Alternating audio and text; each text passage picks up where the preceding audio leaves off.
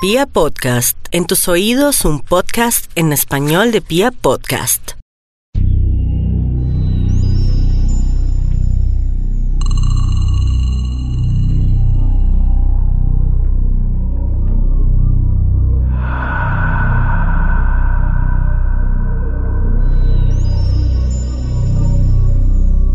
La vida es efímera. Nuestra existencia se compone de momentos fugaces que se deforman en la memoria a medida que pasa el tiempo. Los hombres no podemos lidiar con el hecho de estar condenados al olvido, por lo que siempre hemos buscado maneras de dejar una seña imborrable de nuestro paso por el mundo. Por eso tenemos nombres y apellidos. Por eso pintamos nuestro comportamiento en lo más profundo de las cuevas. Por eso nos retratamos de distintas formas a medida que descubríamos nuestra propia estética. Entonces llegamos al siglo XIX cuando descubrimos que la luz del sol tenía la posibilidad de revelarse cuando se mezclaba con vapores de yodo y de mercurio en condiciones idóneas.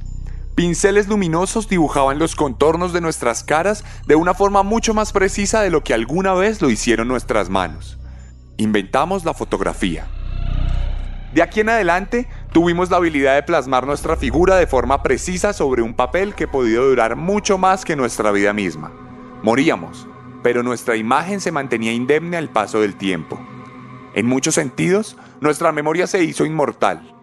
Desde entonces, los hombres fotografían lo que aman, lo que les sorprende, lo que les gusta y lo que les da curiosidad. Pero algunos enajenados también fotografían lo que odian, lo que desprecian y lo que les genera auténticas necesidades de convertirse en bestias indomables. Bienvenidos a la decimoquinta entrega de Serialmente, un podcast con contenido muy gráfico. Psycho killer, qu'est-ce que c'est? Run, run. Oh? Bueno, y hoy les voy a contar la historia de un tipo fascinado por la fotografía.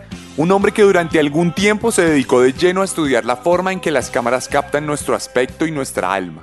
Además, este también es un relato de irrupción cultural y transgresión de nuestro consumo del entretenimiento. Hoy les voy a contar la historia de Rodney Alcala, el asesino del juego de citas.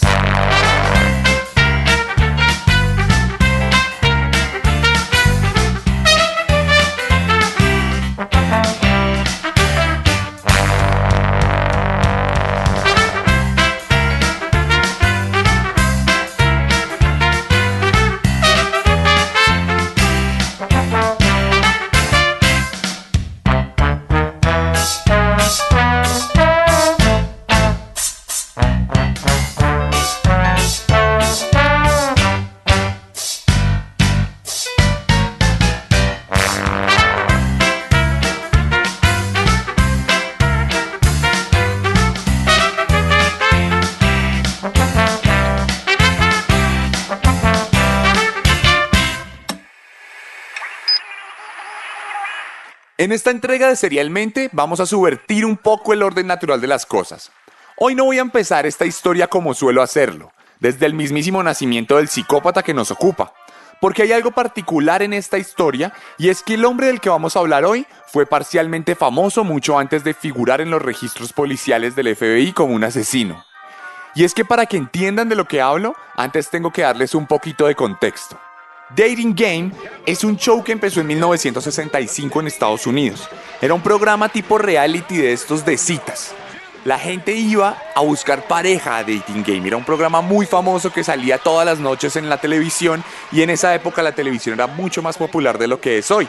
Luego había muchos más espectadores que estaban pendientes de aquellos solteros y solteras que buscaban al amor en este programa de televisión. En este programa lo que ocurría era que por lo general había una mujer, que era la soltera, que iba en busca de su pareja ideal.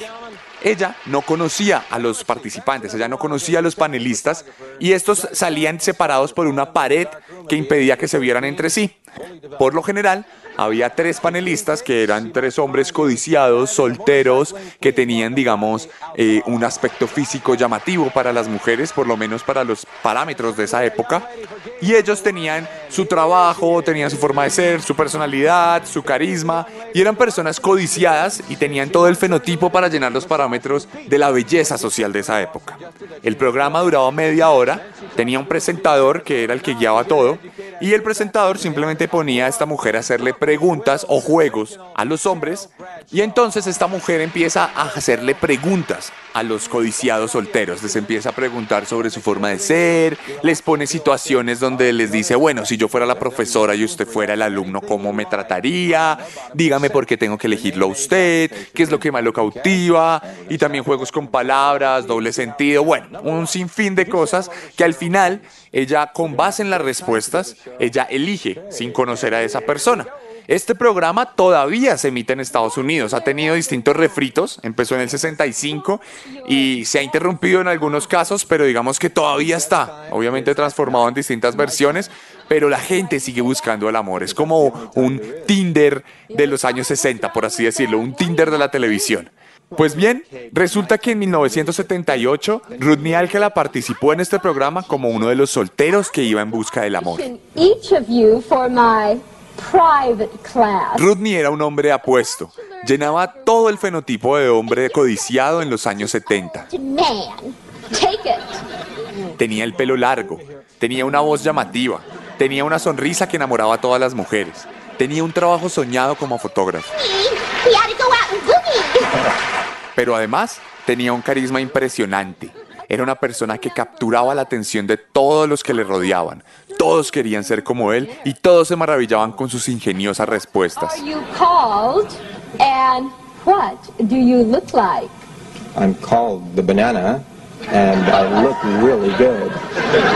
El público lo amaba, pero también lo amaba la soltera. Ella lo eligió. Naturalmente, fue el ganador del programa. Entonces, su cara se hizo famosa brevemente en Estados Unidos, porque todos querían saber quién era ese soltero codiciado. Todos querían ser como él y todos querían estar con él.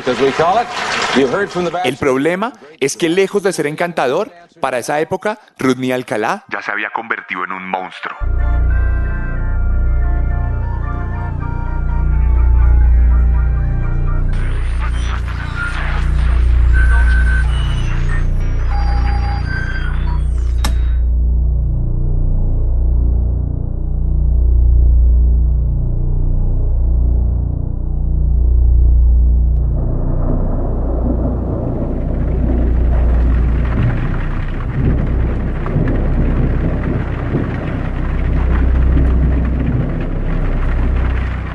Rodrigo Jakes Alcala Bucor nació en San Antonio, Texas, el 23 de agosto de 1943 en una familia de origen latinoamericano.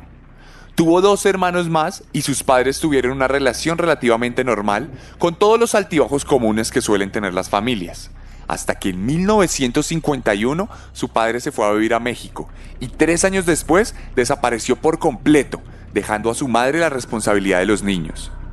Esto marcaría considerablemente la personalidad del joven, quien desde entonces sentiría una aversión absoluta por el rechazo y las negativas de las personas que lo rodeaban. Cuando Rodney tenía 11 años, en 1954, su familia incompleta se fue a vivir a Los Ángeles. Allí conocería por primera vez el mundo del espectáculo y la imagen en movimiento. Bien sabemos que en Los Ángeles está Hollywood y Hollywood es la industria principal de entretenimiento y de producción audiovisual en el mundo. Allá es donde más hay cineastas, allá es donde más hay fotógrafos, allá es donde más hay artistas. Rodney desde muy pequeño pudo ver esto y se sintió fascinado. Se sintió totalmente obnubilado por todo lo que tenía que ver con el glamour, con lo llamativo del arte, con toda la parte conceptual y con la imagen misma. Desde este punto se empezó a condicionar de cierta manera su crianza porque tuvo todo este tipo de predilecciones alrededor de las artes, no solo plásticas sino también visuales. Sin embargo, durante esta época el crecimiento de Alcala estuvo condicionado por ser la mayor figura masculina de la casa, lo que gestó dentro de sí una aversión por las mujeres en la medida que las veía como una carga innecesaria y una condena de su mismo padre que lo dejó a cargo de todo. De cualquier manera, Para estas épocas el hombre no mostraría rasgos psicóticos particulares. Todavía.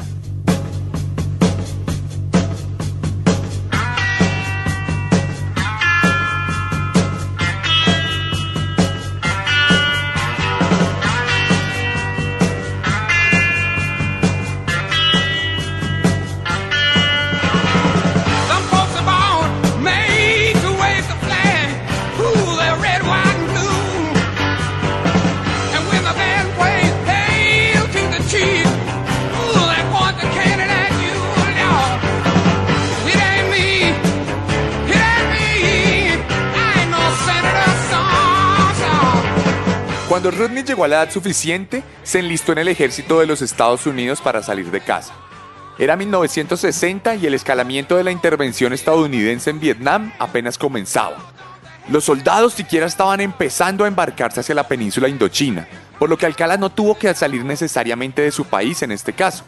Su papel en el ejército fue como sirviente encargado de los oficios generales y de atender las necesidades de los oficiales.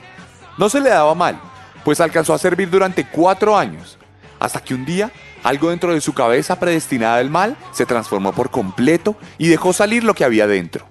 En 1964, cuando las tropas del presidente Johnson ya se contaban por miles en Vietnam y arrasaban los campos con su napalm, Rodney tuvo un colapso mental que lo llevó a tener un severo ataque de nervios incontrolables.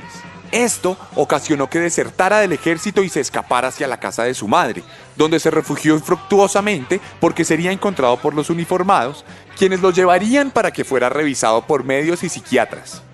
Durante estas revisiones se descubrieron varias condiciones de Alcala que explicarían muchos aspectos de su personalidad.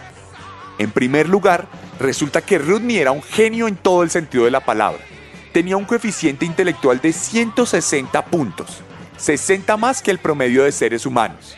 Sin embargo, esta altísima inteligencia vendría acompañada de dos trastornos que, mezclados con las psicopatías que para entonces no descubrieron los médicos, resultarían cruciales para desatar su faceta criminal. Rodney James Alcala tenía un trastorno de personalidad narcisista y un desorden de personalidad borderline.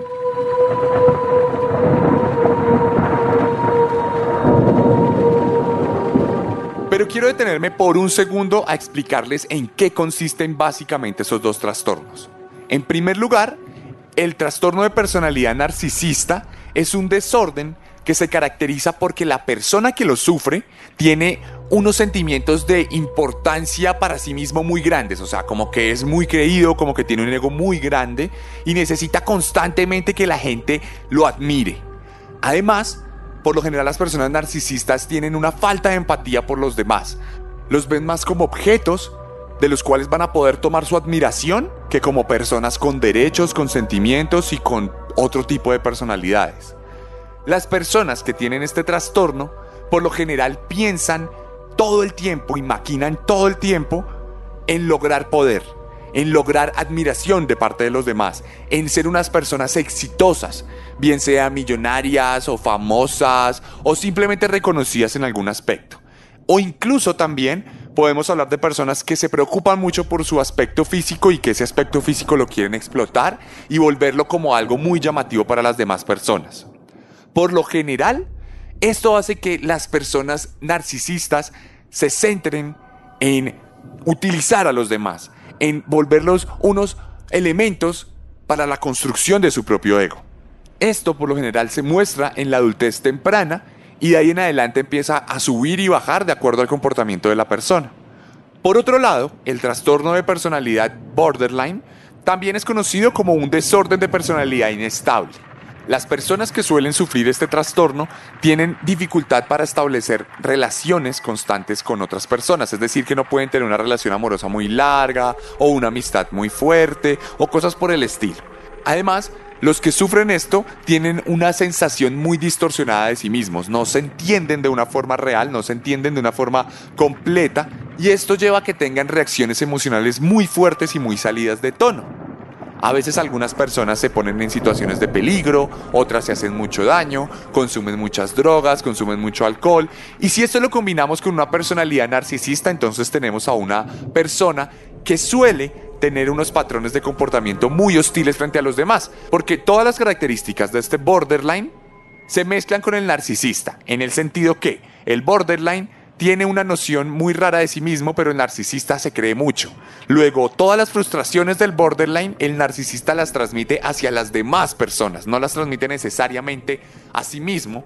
Y ahí es donde se empiezan a generar cierto tipo de psicopatías, cuando lo mezclamos además con alguien que nace con su amígdala muy pequeña, como ya lo hemos hablado en otros capítulos. Por eso podemos decir que los primeros rasgos del asesino de juego de citas comenzaban a salir a la luz.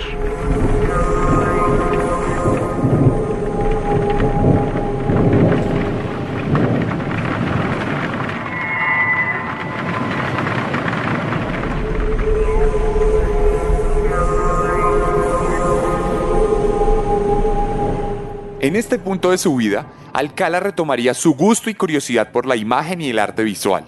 Aquellas cosas que lo habían maravillado durante su niñez lo llevaron a decantarse por la fotografía, por lo que entró a la universidad y estudió en la Escuela de Artes de UCLA, donde aprendió todo tipo de los procedimientos para la captura de imágenes. Aquí tenemos toda la magia de la fotografía en sí misma, de la fascinación por la imagen. No sé si hay fotógrafos allá afuera escuchándome, pero pueden decir y compartir conmigo el hecho de el placer que implica tener el poder de capturar imágenes, poder transmitir la forma en que nuestro ojo ve el mundo. Ese manto se transmite a través de la cámara fotográfica y eso resulta en un proyecto muy placentero para cualquier persona, más si es narcisista, porque es su forma de comunicar un mensaje, es su forma de comunicar la forma en que ve el mundo.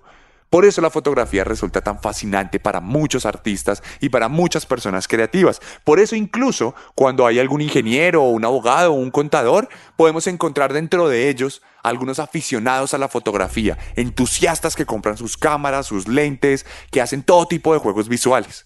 En ese sentido, tenemos además a los fotógrafos profesionales que juegan con toda la parte del revelado, con toda la parte del cuarto oscuro, del cuarto rojo, de los líquidos, y es todo un proceso artístico, un proceso de creación que en el caso de una persona con un trastorno de personalidad narcisista puede ayudar a reconstruir mucho el ego a través del poder de ser un creador.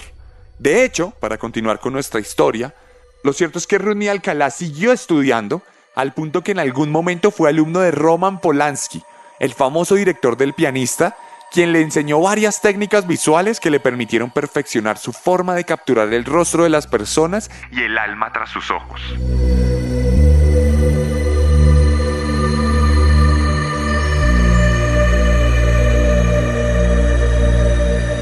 En este punto de su vida, Alcala se dedicó unos años a construir su carrera como fotógrafo. Pudo abrirse camino en la industria hollywoodense con su cámara y su trípode en la espalda. Si bien no se volvió particularmente famoso o reconocido por su obra, sí pudo sacar réditos suficientes para vivir de esta forma cómoda y constante. Sin embargo, fue en este mismo momento cuando comenzó su carrera criminal. En 1968, Alcala cometió su primer crimen conocido cuando abordó a una niña de 8 años y la llevó a su apartamento. Sin embargo, un testigo se dio cuenta de lo ocurrido y lo denunció con las autoridades. Cuando la policía llegó, entró por la fuerza en el apartamento del fotógrafo para encontrarse a la niña tirada en el piso de la sala, violada, semidesnuda, golpeada tremendamente por todo el cuerpo y con un gran hematoma en la cabeza, producto de un golpe seco con una barra metálica. No obstante, la rápida reacción del testigo permitió que la niña salvara su vida, aunque con tremendas secuelas. Alcalá, por su parte, había logrado escapar del lugar anticipando a sus perseguidores. Rudney huyó del estado de California y se fue a vivir a Nueva York. Allí se cambió el nombre por John Berger y continuó sus estudios artísticos. Pero también continuó su carrera criminal, porque en 1971 cometería su primer asesinato. Cornelia Mikkel, una auxiliar de vuelo de 23 años, fue encontrada violada y estrangulada en su apartamento en Manhattan.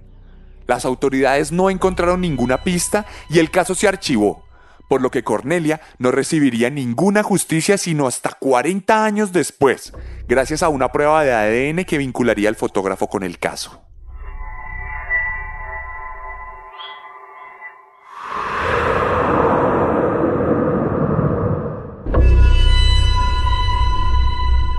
Pero mientras todo esto ocurría, el FBI continuaba su trabajo de búsqueda del criminal quien por entonces había sido incluido en la lista del top 10 de violadores más buscados de Estados Unidos. Sin que él se percatara, su cara había sido incluida en varios carteles de búsqueda.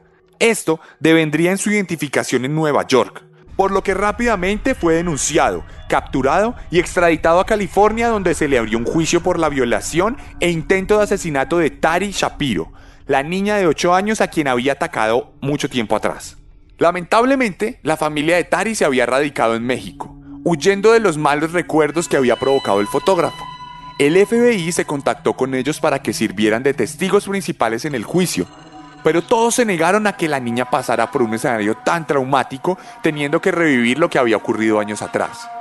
Por esta razón, Alcala no pudo ser acusado de violación y tuvieron que reducir los cargos a un simple asalto, de cual él mismo se declaró culpable, siendo condenado a pasar unos años en prisión.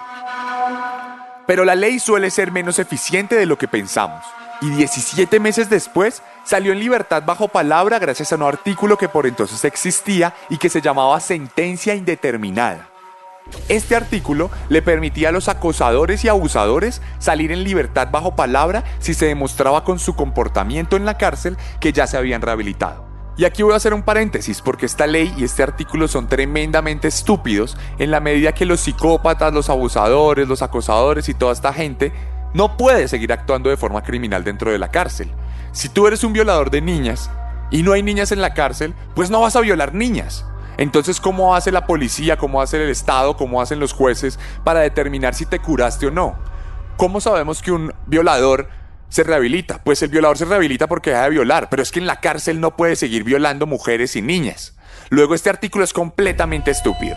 Personalmente creo que alguien que incurre en estos casos, un violador, un asesino o algo por el estilo, nunca se va a rehabilitar. Esta gente está destinada por el mundo, por la fisiología, por la psicología, por la genética, por lo que sea, está destinada a ser mala, desde su principio hasta su final.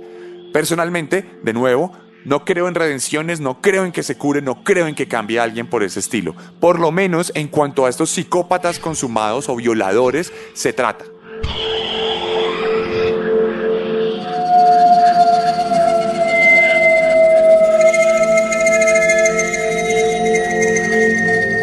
Naturalmente, poco después de salir de prisión, Alcala volvió a reincidir en sus comportamientos criminales y rápidamente volvió a ser capturado por abusar de una niña de 13 años a quien logró montar a su automóvil con la excusa de llevarla a la escuela. Increíblemente, Alcala volvió a ser liberado dos años después bajo la misma ley de sentencia indeterminada.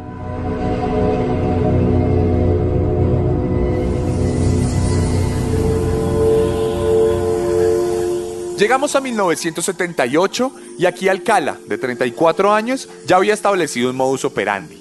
Se cree que para estas fechas había asesinado ya a cuatro mujeres y había abusado de otras menores de edad. Alcala tenía un proceso de trabajo a la hora de matar muy particular. Y es que cuando atrapaba a sus víctimas y las llevaba a su apartamento o al lugar donde fuera a acabarlas, las violaba primero. Luego las torturaba con puños, golpes, cachetadas y todo tipo de violencia no consensuada. Y luego empezaba a asfixiarlas. Las miraba a los ojos, así como hacía el monstruo de los Andes, veía cómo su mirada se iba desvaneciendo, veía cómo sus ojos se iban apagando y veía cómo su boca se iba secando. En este momento, cuando la persona perdía el conocimiento, Alcala la soltaba y se quedaba observando su cuerpo inconsciente. Se quedaba mirando fascinado las formas inconscientes que dejaban sus cuerpos. En ese momento, ellas recobraban el aliento. Cuando uno lo asfixian, puede llegar a perder el conocimiento, pero no morir necesariamente. Uno cae desmayado y luego recobra el conocimiento. Apenas las mujeres volvían a despertarse, Alcala se volvía a balanzar sobre ellas y las volvía a estrangular. Las volvía a asfixiar hasta que se caían otra vez al suelo y dejaban de hablar, de gritar, de llorar, de lo que fuera que hace uno despierto. Volvía a pasar el tiempo, volvían a pasar los minutos y la gente se volvía a despertar. Y Alcala volvía a asfixiarlas, seguía atacándolas. Y esto lo repetía constantemente. Tres, cuatro, cinco, seis, siete, hasta diez veces. Hasta que al final no paraba. Y seguía estrangulándolas hasta que nunca más se volvían a despertar.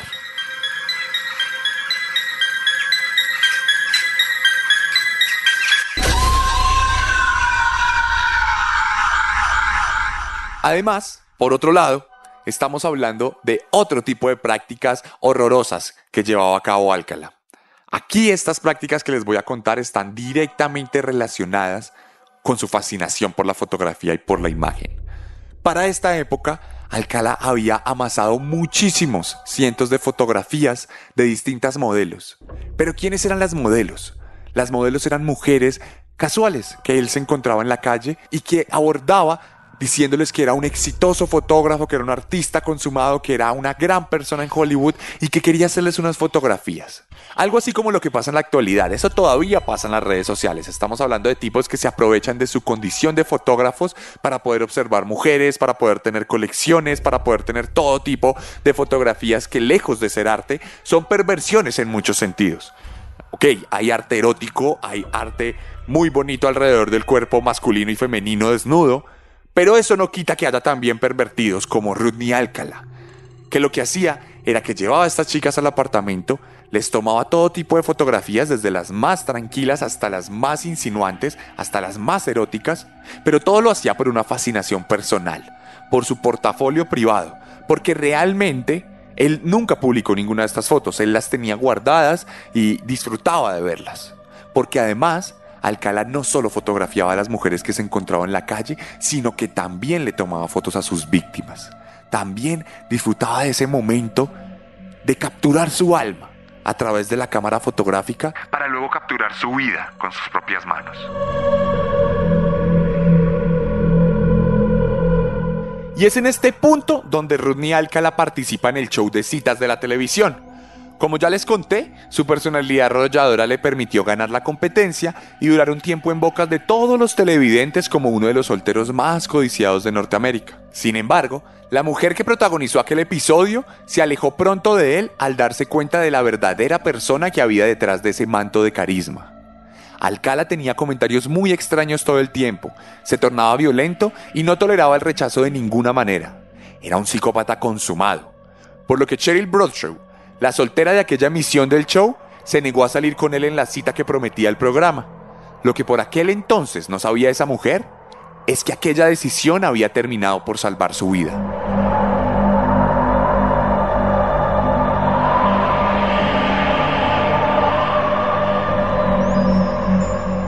Un año después, en 1979, una niña de 12 años sería encontrada estrangulada en las montañas de Los Ángeles. Los rastros del caso demostraban que había sido violada y asfixiada de manera progresiva. Cuando el FBI comenzó a investigar, encontró un par de testigos que declararon que un hombre de pelo largo y muy delgado se había acercado a ella en la playa y le había ofrecido una sesión fotográfica de corte artístico. Esto no resultaría ajeno a los agentes, quienes llevaban un tiempo estudiando Alcala y su fascinación por tomarle fotos a las personas. Entonces, cogieron una fotografía de archivo del hombre y corroboraron su identidad con los testigos, quienes afirmaron con total seguridad que se trataba de la misma persona. Esto terminó con la captura del fotógrafo en su propio apartamento. Allá mismo fueron encontrados unos aretes de la niña estrangulada, por lo que no quedó mayor duda de que se trataba del autor de los hechos. En 1980, un año después, comenzó su juicio y rápidamente fue condenado a la pena de muerte por el asesinato de aquella niña que fue encontrada en las montañas. Sin embargo, la fiscalía acudió al historial de Alcala y determinó que era pertinente extender la investigación para buscar justicia para otras víctimas.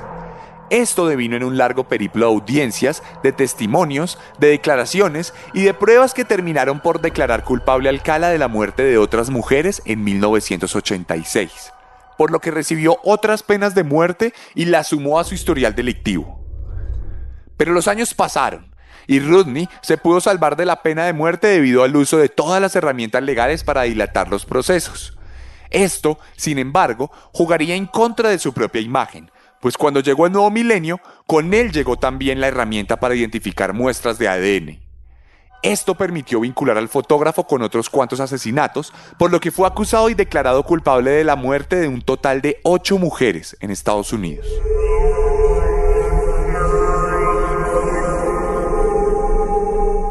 Todas habían sido violadas, todas habían sido estranguladas de forma progresiva, pero también todas habían sido fotografiadas.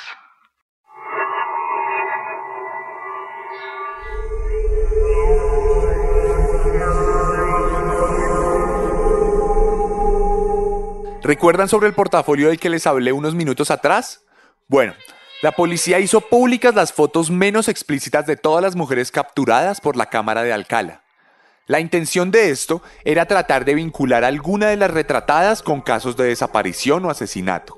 Estamos hablando de más de mil fotos que capturaron la imagen de más de 120 mujeres inmortalizadas por el ojo de Alcala. Son fotografías siniestras, son fotografías de la muerte, son fotografías de los últimos momentos de la persona. Estamos hablando no de fotografías explícitas en el sentido violento de la palabra. No estamos hablando de que hubiera sangre, no estamos hablando de que hubiera algún tipo de maltrato dentro de las fotografías, pero ya empieza a haber una intimidación. En el momento que estas mujeres se encierran con Alcala y él saca su cámara, ahí cambia el ambiente. Ahí ya se sabe que va a pasar algo. Es como un arte de lo abyecto. Es como un arte de lo ignominioso. Es como retratar lo más horrible, pero no de la persona que sale en cámara, sino de la persona que acciona el botón.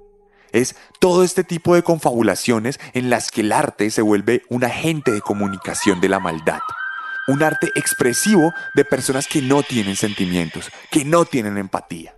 Aquí el arte se convierte en una herramienta del mal, a través de la fotografía. El caso es que 26 mujeres acudieron a las autoridades para identificarse a sí mismas como las modelos. Todas hablaron de lo incómodas que fueron las sesiones junto al fotógrafo. Por otro lado, varias familias se acercaron también a declarar sus vínculos con otras mujeres y a contar a las autoridades que habían desaparecido por completo muchos años atrás. En el 2013, los familiares de Christine Ruth Thornton la identificaron dentro de los cientos de fotografías. Christine fue encontrada muerta en 1977 bajo las mismas condiciones que las demás víctimas de Alcala por lo que su nombre fue sumado al historial de las víctimas del fotógrafo, quien por su encanto y su misoginia fue comparado por varios reporteros e investigadores con el mismísimo Ted Bundy de quien ya hablamos en Serialmente. El caso de Rudney Alcala es una auténtica ironía. Son sus propios asesinatos los que lo han salvado de purgar su pena de muerte. Pues mientras nos escuchamos aquí, el psicópata todavía tiene varios casos de homicidio y violación abiertos, lo que ha impedido que se lo lleven a la silla eléctrica mientras se resuelven los pormenores y se le da justicia a las demás víctimas. Hoy, Alcala tiene 76 años, sufre de demencia y está muy enfermo para ser transportado de un estado a otro para afrontar sus juicios. Esto ha devenido en el congelamiento de su situación, por lo que lo más seguro es que muera de viejo en prisión, esperando por una justicia que nunca llegará.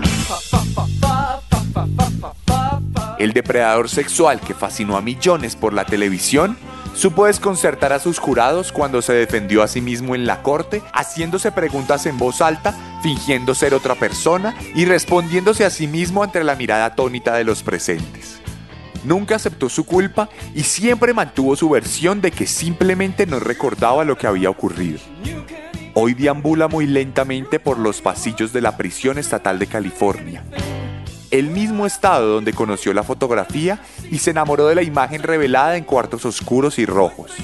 Allá mismo donde desató sus demonios internos y se convirtió en uno de los monstruos más horribles de los registros pues aunque actualmente ha sido juzgado solo por ocho asesinatos, se cree que el número de sus víctimas puede superar varias decenas.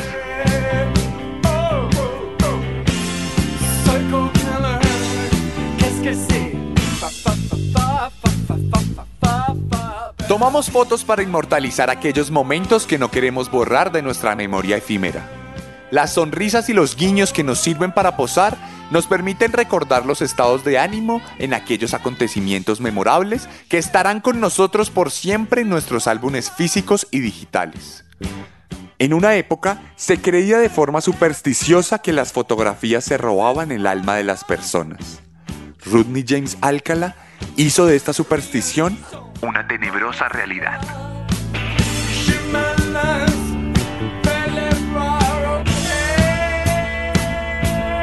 Y esta fue la historia de Rodney Alcala, la decimoquinta entrega de Serialmente en Pia Podcast. Si quieren ver algunas imágenes de este asesino, pueden pasarse por mi Instagram, arroba el arracadas, arroba el rayalpiso rayalpiso arracadas. Allá pueden revisar los highlights. Allá pueden horrorizarse con las imágenes que él mismo tomó. Vamos a publicar unas fotos que él tenía. Vamos a publicar esas fotos que el FBI publicó.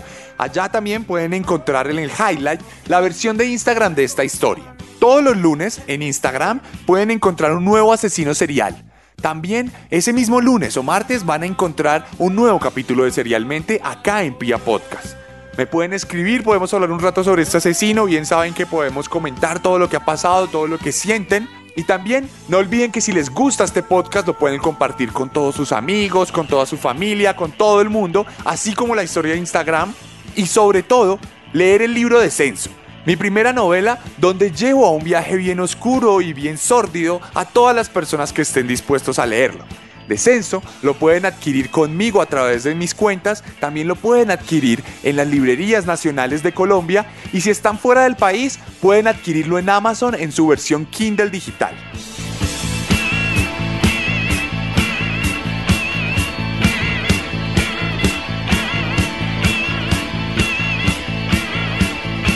Les habló Sebastián Camelo. Nos vemos la próxima semana con un nuevo monstruo, porque recuerden que siempre podemos ser peores.